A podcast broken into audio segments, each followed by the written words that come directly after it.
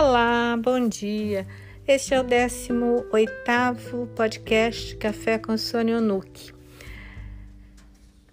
Nós vamos falar hoje, dar continuidade ao estado de flu, ao estado onde a gente entra num fluxo tão intenso, tão maravilhoso que a gente nem percebe que o tempo passou.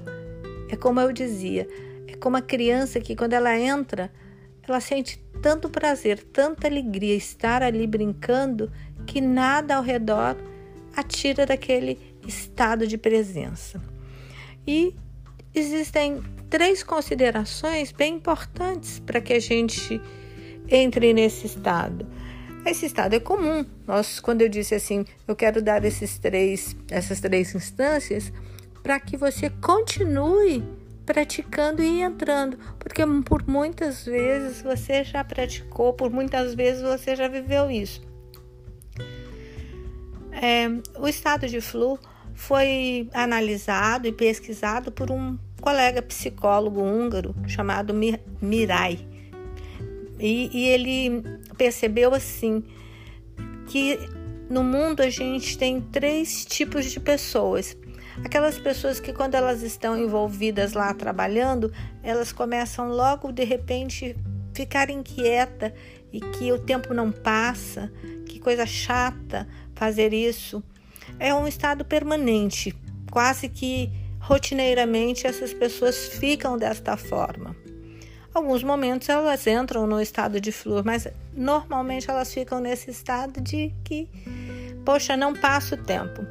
Um segundo tipo de pessoa é aquelas pessoas que ficam fazendo o serviço e realmente faz o que tem que fazer, mas nem se incomoda com nada, não sente prazer em nada. É, vai empurrando a vida com a barriga. Por horas também, por momentos, elas também conseguem encontrar um estado de flow.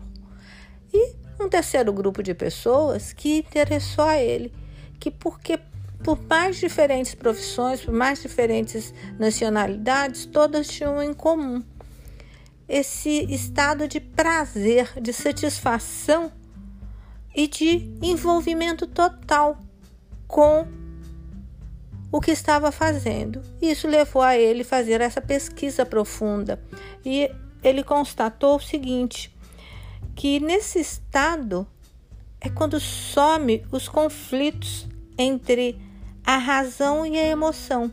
A pessoa fica tão inteira que o conflito ele cessa. E quando ele cessa também, cessa uma coisa que assim, eu estou pensando fazendo isso e estou pensando lá em outra coisa. E quando eu estou fazendo uma coisa aqui pensando lá em outra coisa, isso gera um estresse.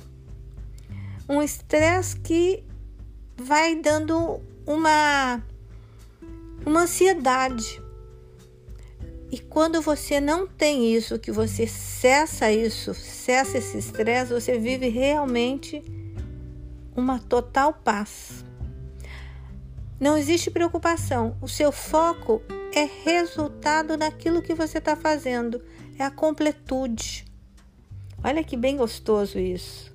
Né? É a paixão pelo que está fazendo, é fluxo é entrar no estado de fluxo.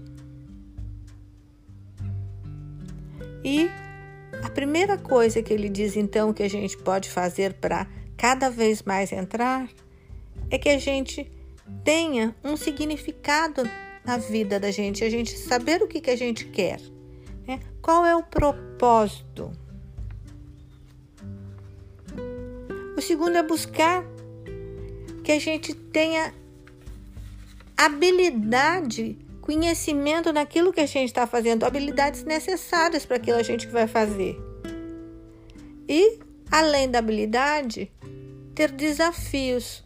E é bem interessante uma coisa que ele pesquisou também, que assim, muitas pessoas têm bastante habilidade, mas elas não se sentem desafiadas em fazer, então elas ficam com aquele conteúdo todo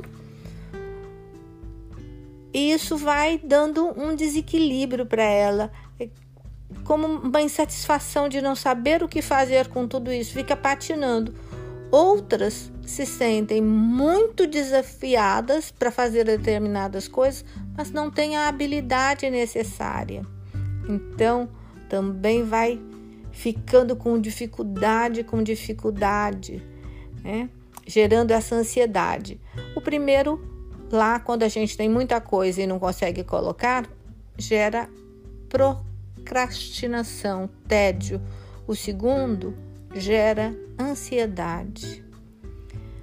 E a gente precisa equilibrar essas duas linhas de habilidades e desafios para que a gente tenha o flu, para que a gente realmente consiga entrar nesse estado de plenitude. E o terceiro item que ele diz para gente que a gente precisa para entrar é que a gente precisa ter mestres, ter uma referência de alguém que nos dê feedback, que nos faz crescer constantemente, incessantemente, que nos conduza a algo.